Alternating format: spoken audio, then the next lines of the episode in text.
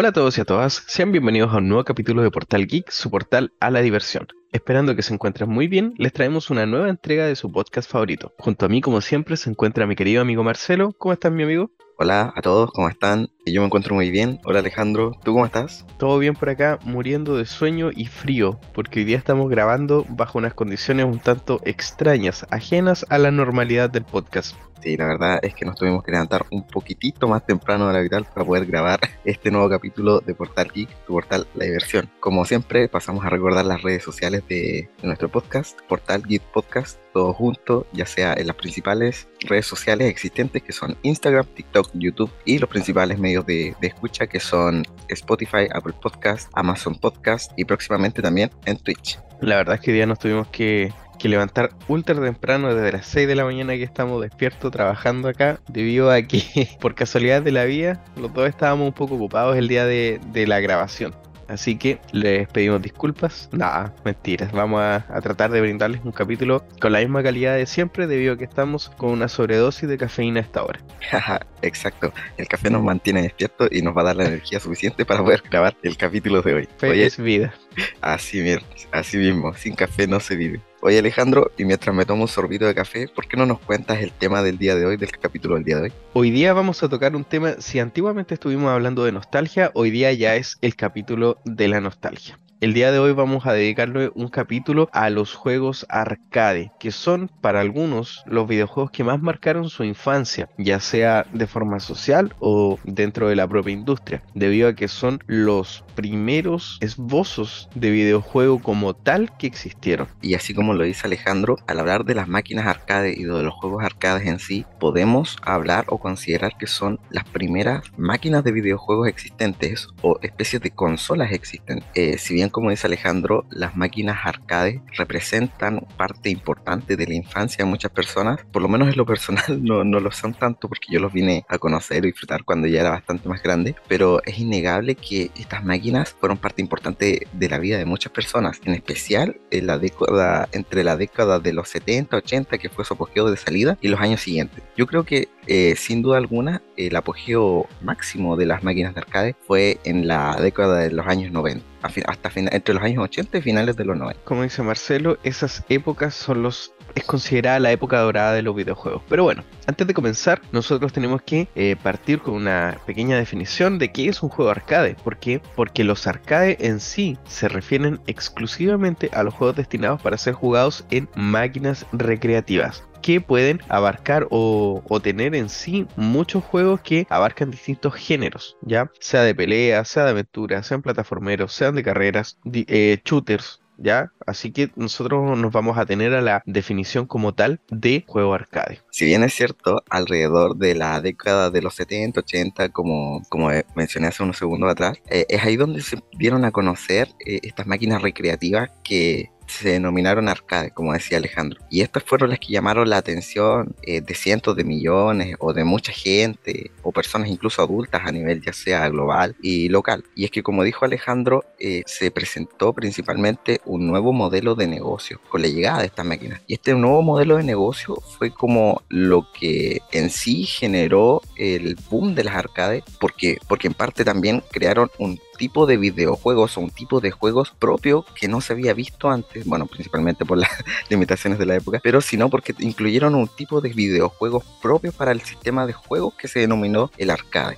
Entonces, como venía diciendo, estos nuevos tipos de juegos arcades incluyeron una mecánica que si bien era sencilla, eso fue lo que principalmente ayudó o benefició en su éxito, puesto que era fácil de asimilar y la dificultad era de, de manera progresiva, la cual iba aumentando a medida que uno iba jugando. Pero cuando tú empezabas a jugar, te encontrabas e, especialmente con juegos que relativamente eran fáciles al momento de empezar, pero que tenían un nivel de aumento de dificultad a medida que tú ibas avanzando. Entonces, esto propulsó el aumento de, de las máquinas arcade a nivel mundial y de el boom, que, que, se expandieran y que aparecieran nuevos juegos que, que, en el fondo son los que fuimos conociendo más con los años, porque yo creo que los primeros juegos de las máquinas arcade los conocen eh, las personas más, más viejitas, más antañas, porque por lo menos hay varios títulos que yo encontré, que encontramos con Alejandro mientras investigamos, que yo por lo menos no conocía. Hablando de ese temita, Alejandro, ¿cómo fue que tú conociste los juegos arcade? ¿O nos puedes contar cómo, cómo te acercaste tú a los juegos arcade, a las máquinas arcade? Mi acercamiento fue bastante temprano, al parecer, a diferencia del tuyo, porque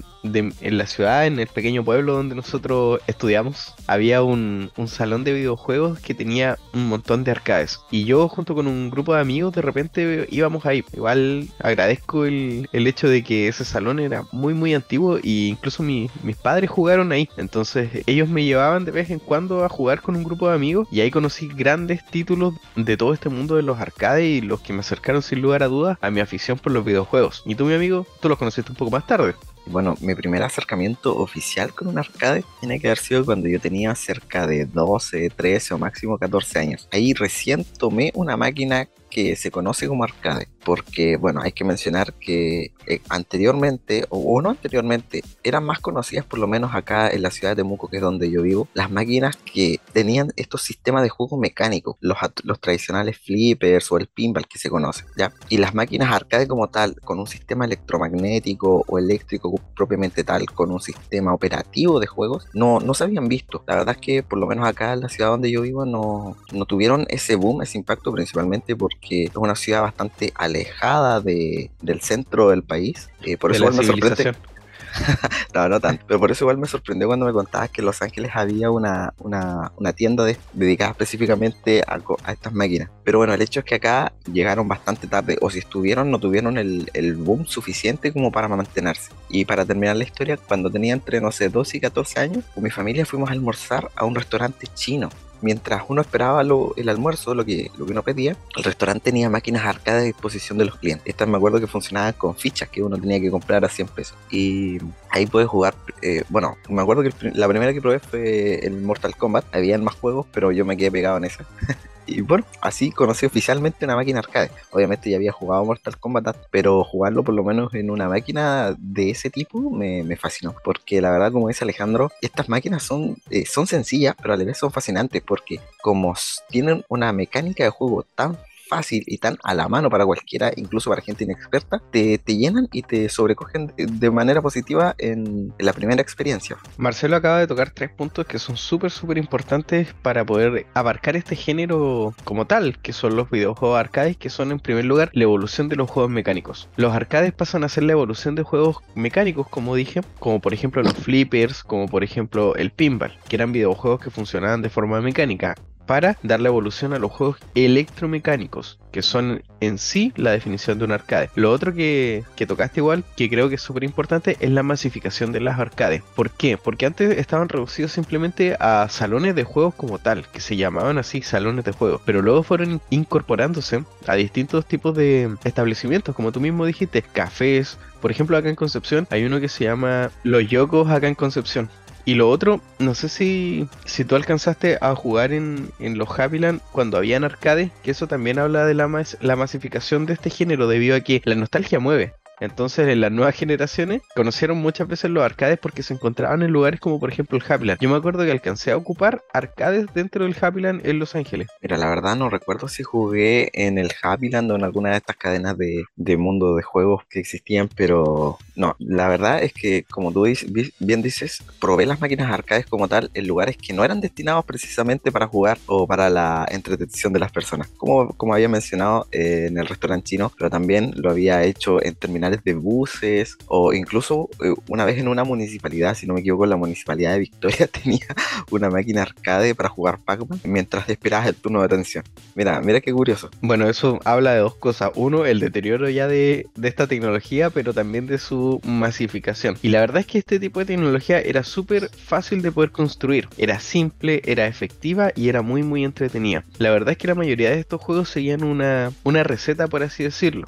Y es por eso que es menester hablar acerca de un género que fue hiper mega explotado, pero que al mismo tiempo fue súper, súper exitoso dentro de estas consolas, que son los beaten up. Jugué principalmente en arcade y no solamente en arcade este género, con un juegazo que no sé si hablar al tiro de él, pero que creo que es la definición específica o que representa específicamente lo que es un beaten up. Y bueno, un beaten up podríamos definirlo, que bueno, es una expresión en inglés que quiere decir golpéalos o pégales, que se basan principalmente en juegos de lucha donde nosotros, el jugador, nos vamos enfrentando a una cantidad de enemigos que por lo general es infinita, que simplemente van apareciendo a medida que vamos avanzando en el juego y que se genera principalmente una mecánica de juego que es de combate, obviamente, pero de cuerpo a cuerpo o de lanzamiento de arrojables a una distancia relativamente cercana a la medida que nos vamos desplazando a través de un escenario y avanzando eh, siempre en una sola dirección. Esa es como la definición más conocida de los beat'em up. Y yo creo que con esa definición muchos se podrán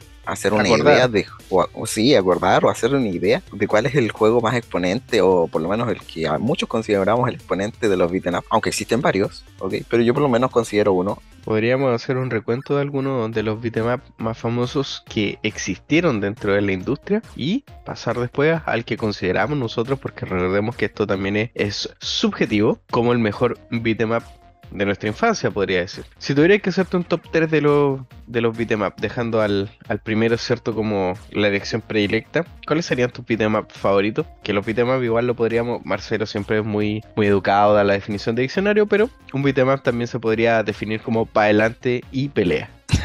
así, sencillito. Pues bueno, así para no alargar más, en el tercer lugar podríamos dejar, o yo dejaría a uno de los primeros beat'em que existieron, que fue el Kung Fu Master, que básicamente eres un maestro del Kung Fu de las calles de Hong Kong, derrotando enemigos. La verdad no recuerdo o no, o no sé muy bien si estos este juego por lo menos tiene alguna especie de historia más, más con, más trasfondo que golpear eh, bandidos y recuperar algunos bolsos robados, pero la verdad es que la mecánica de juego del Kung Fu Master es tan sencilla pero tan entretenida que no puedo dejarla fuera de mi top de juegos favoritos de beat'em para arcade. Eso es algo que pasa igual muy seguidamente dentro de este, de este mundillo. Hay muchos juegos que tienen una historia súper, súper profunda dentro de lo que es los arcades, pero que hasta no dar este salto como a las consolas de sobremesa tradicionales, uno no, no los descubría. Era tan poco el tiempo que uno tenía para jugar y muchas veces las monedas o las fichas no, no rendían para descubrir toda la historia, entonces uno pensaba que era para adelante y pelea. Como dice Alejandro, y retomando mi, mi mini top de juegos arcade, el segundo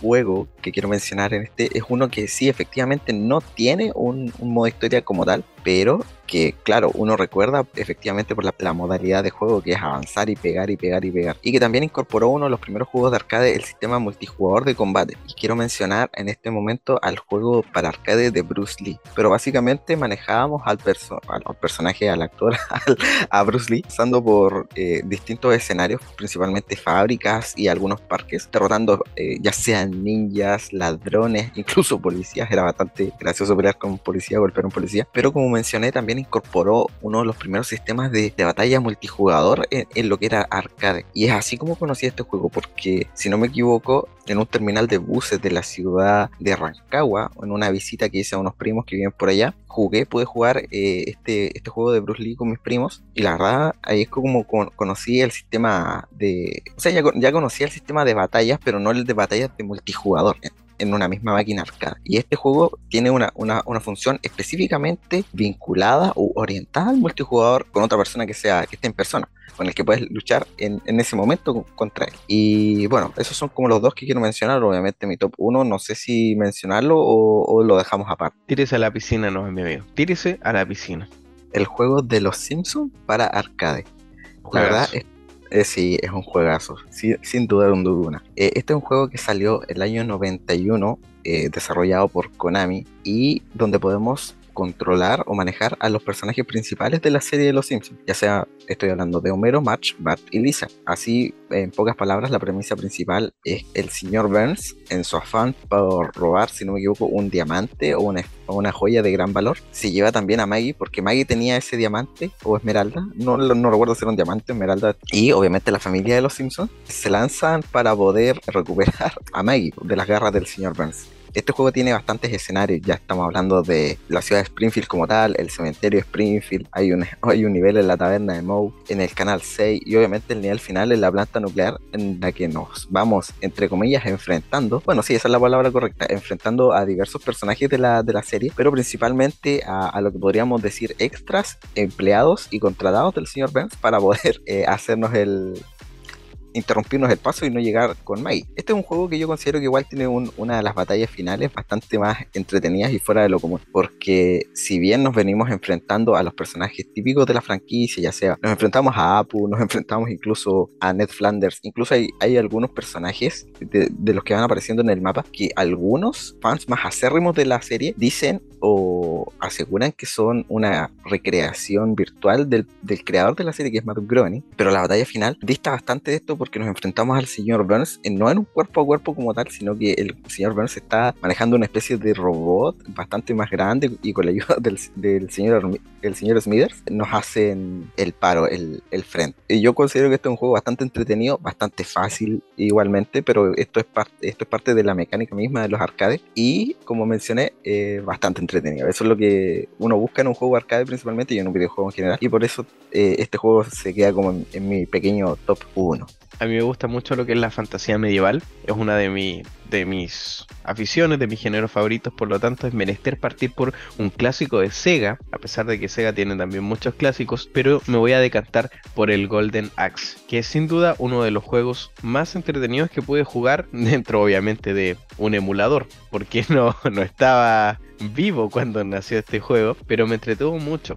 Recorremos, ¿cierto?, la, la época medieval, luchando contra diferentes soldados, ogros, cabalgando por una, una, tierra media, luchando con dragones y encarnando la piel, ¿cierto?, de un bárbaro en donde podemos ir derrotando diferentes tipos de enemigos. De mis juegos favoritos que, que, voy a incluir acá es Alien vs Depredador, un juego de Capcom, en donde nosotros somos el depredador y nos tenemos que enfrentar a oleadas y a oleadas de aliens.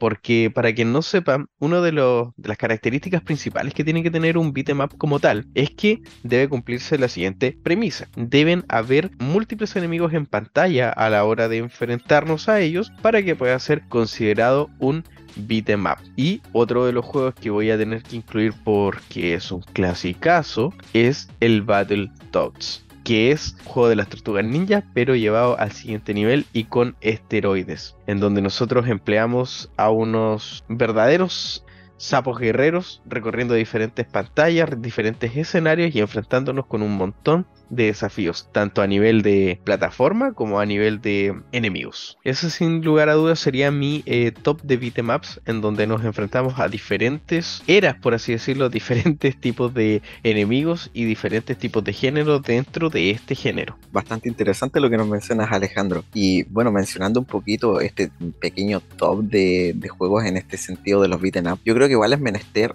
ya que estábamos hablando de juegos favoritos o de lo que representa bastante el sistema de jugabilidad de las arcades, también mencionar cuáles fueron los primeros juegos de, este tipo de arcades, que la verdad distan bastante de, la mecánica de juego que, veníamos mencionando, que es golpear o ir avanzando en una línea recta. ¿Tú recuerdas cuál fue o sabes cuál fue el primer juego de arcade que existió? Bueno, antes de comenzar con este top, como dice Marcelo, que es una muy buena idea, nosotros tenemos que mencionar que estos videojuegos nacieron como una especie de experimentación dentro de, lo que era la industria previa, de lo que era antes de que existiera como tal la industria de los videojuegos. Este tipo de tecnología de los videojuegos y sobre todo de los arcades nació como una especie de experimentación tecnológica, ver dónde podía llegar la tecnología y de qué manera podía ser incluida de forma lúdica. Y el primer juego que salió dentro de este tipo de experimentación fue el juego programado por Alexander durante el año 1952 que justamente como les estaba comentando surgió como parte de una investigación de la Universidad de Cambridge con respecto a la interacción de las máquinas con el hombre. Y este fue y es considerado el primer juego de la historia y el primer juego arcade de la historia. Y estamos hablando de un juego llamado XXO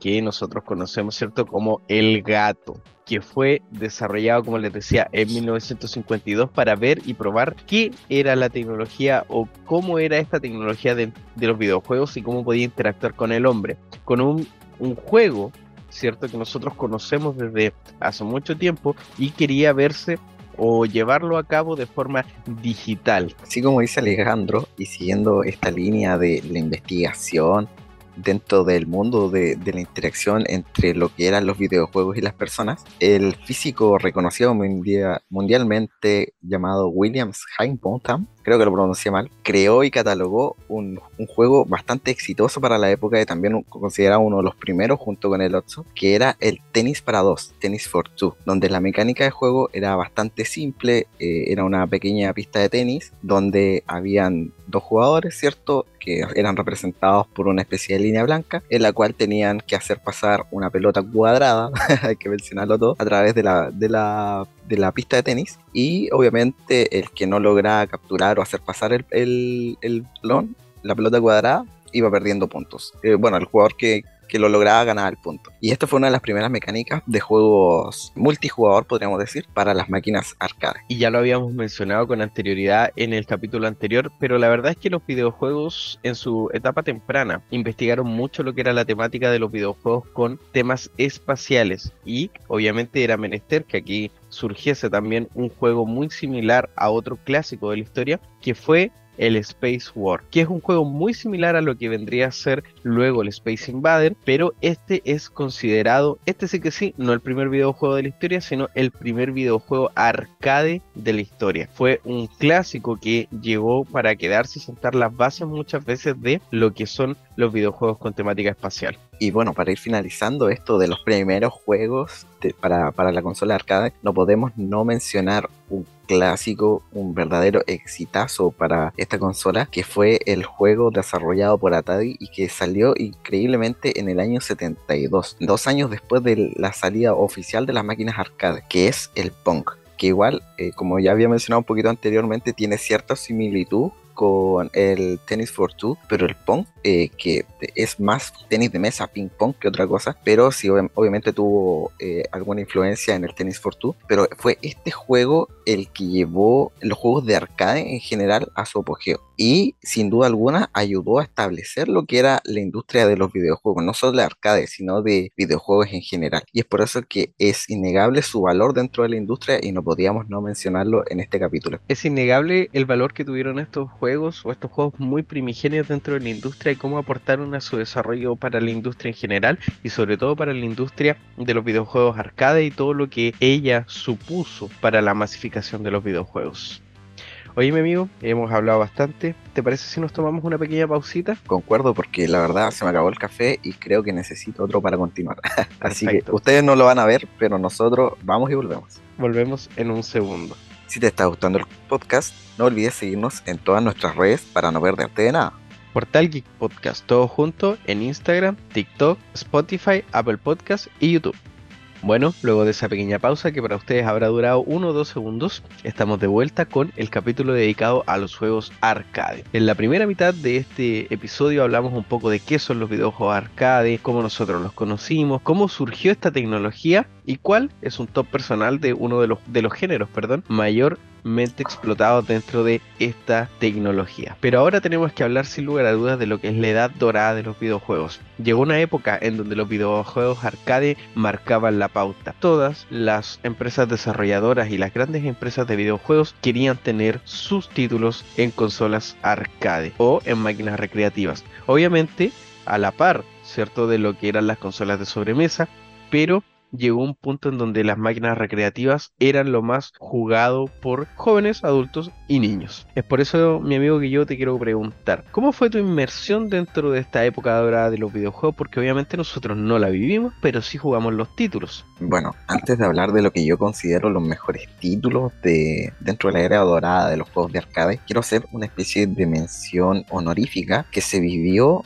o que sucedió una vez se considera terminó esta época dorada, que es con la inclusión de un nuevo tipo de juegos arcade, que es el tipo de juego arcade que yo aprovecho de jugar hasta el día de hoy, porque es de las consolas o de las máquinas arcade que hasta el día de hoy podríamos decir que sobreviven en muchas, en muchas partes, en muchas tiendas o localidades, que son las máquinas arcade de carreras específicamente diseñadas con modalidad de juego de carreras, que son, bueno, dudo que alguien no las conozca, pero por si acaso, para modo de información, son máquinas que no constan con los típicos botones y palancas para jugar, sino que tienen un cierto, una especie de manubrio con pedales principalmente dos, que es uno para acelerar, otro para frenar. Algunas pueden incluir palanca de cambio o no. Por lo general vienen con un asiento eh, específicamente diseñado como el, como el modelo de un vehículo de carreras y obviamente la máquina arcade tiene la función de jugar juegos de carrera. Incluso existen versiones eh, donde podemos subirnos a una moto un asiento tipo moto o incluso algunas que simulan eh, el aspecto de una cabina de una nave espacial. Así que solamente hacer eso mención porque eh, sin duda es una de las modalidades de juego arcade que yo más disfruté y que no puedo no mencionar en esta oportunidad porque como igual mencioné es una de las modalidades de juego arcade que todavía sobrevive y que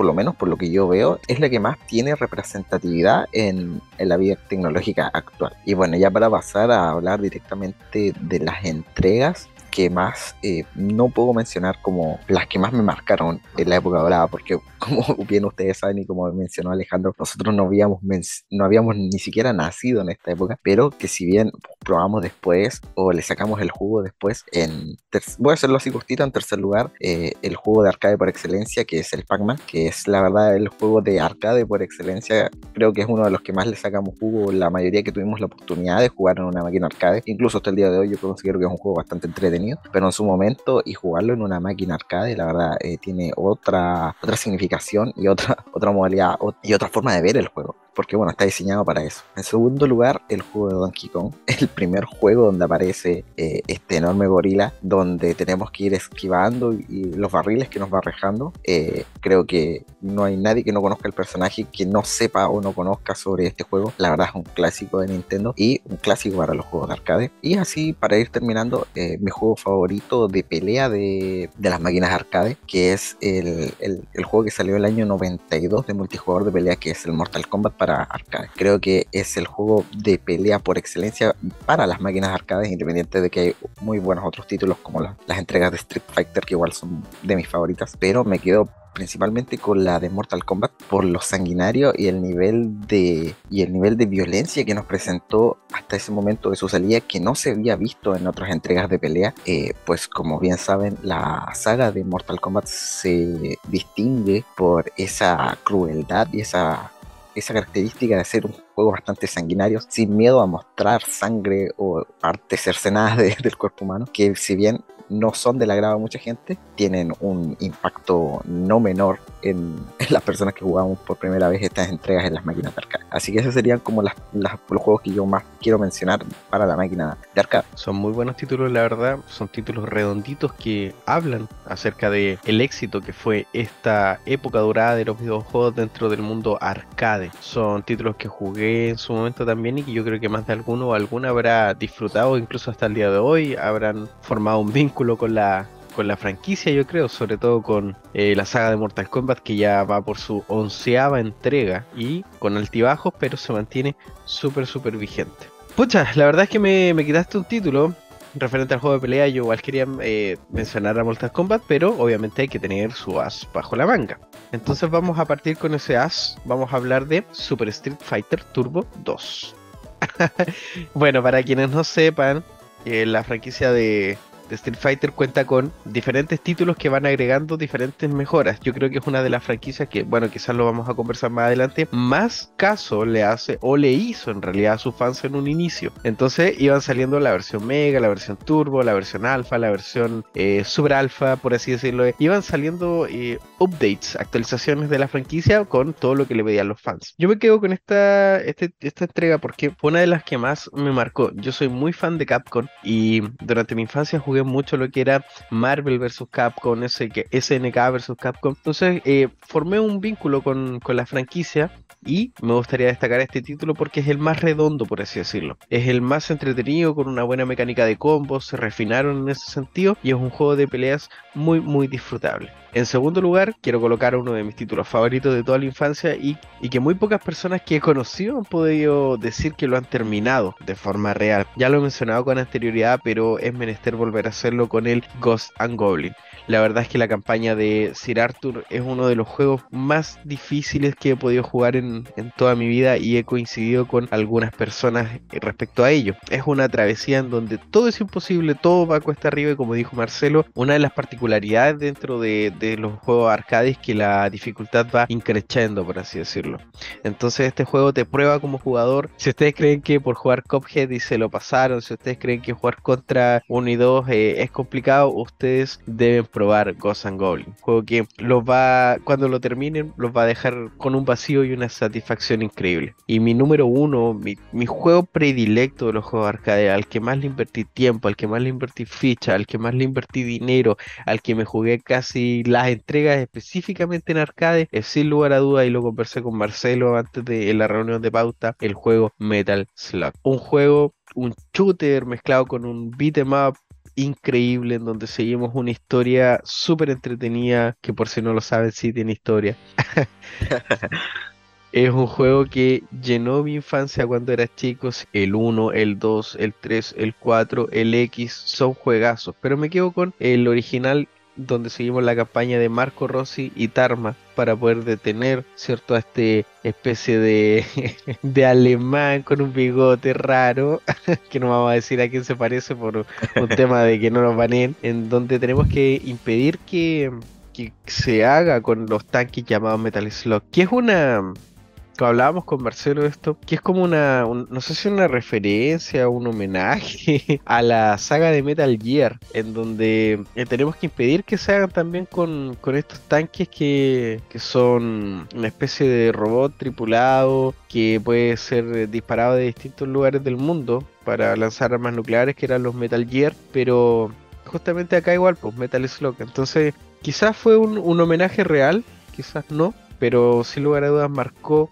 uno, uno de, de, los momentos más entretenidos de nuestra infancia. Así solo como comentario, eh, yo no tenía idea, como dice menciona, como menciona Alejandro, yo no tenía idea que el Metal Slug era un juego con modo historia o que tenía una historia de trasfondo. Para mí era disparar, jugar, matar y pasarla bien. Esa era mi definición o mi idea del Metal Slug. Así que es increíble lo que estos juegos no, lo que uno va aprendiendo de estos juegos a medida que uno va creciendo y lo que este podcast nos ha permitido, por lo menos a mí en esta ocasión en específico, aprender de la de las cosas de, nuestra infancia. Es cierto lo que dice Marcelo, a través de cada capítulo nosotros vamos recordando cosas que, que tal vez habíamos dejado en el pasado, que tal vez habíamos superado y que nos van uniendo un poco con nuestra infancia. El factor nostalgia ha estado más, más que nunca presente en el desarrollo de este proyecto, que hemos ido tratando de hacerlo con el mayor de los cariños para poder conectarnos con este niño que dejamos en el pasado. Bueno, mi amigo, es cierto que este, este tipo de juegos representa un nivel de entretención súper, súper alto y que esto se ve potenciado por la sencillez del sistema y la posibilidad de jugarlo con relativa facilidad. Generalmente estos títulos iban en un escenario lineal, ¿cierto? De avance horizontal, en donde teníamos que eh, pasar diferentes pruebas, ya sean plataformas, ya sean derrotar enemigos. Bueno, los, los juegos que mencionaste como los de carrera son en un avance vertical, pero es como un escenario simple de recorrer entre comillas, porque hay juegos que también son muy difíciles de, de carrera dentro de los arcades. Pero estos dos factores, la sencillez del sistema con la jugabilidad relativamente fácil de, comprender, a eso es lo que vamos, de comprender, fueron lo que llevaron al éxito a los juegos arcade y que, bueno, por un tema de tecnología y comodidad del usuario, fueron quedando atrás, pero sin lugar a dudas quedan en el, en el iris, en la conciencia de los jugadores actuales. Sí, solo para completar lo que están mencionando, eh, otro factor que no es menester dejar fuera es que algo que facilitó obviamente el éxito de las máquinas de arcade y esto este, esta sencillez, esta facilidad de juego eh, son otro, es otro factor que quiero mencionar que estos tipos de juegos tenían interrupciones mínimas. Eh, básicamente era entrar y jugar. No había muchas cinemáticas, no había mucho diálogo, eh, no había muchos videos, no sé cómo qué más mencionar, pero era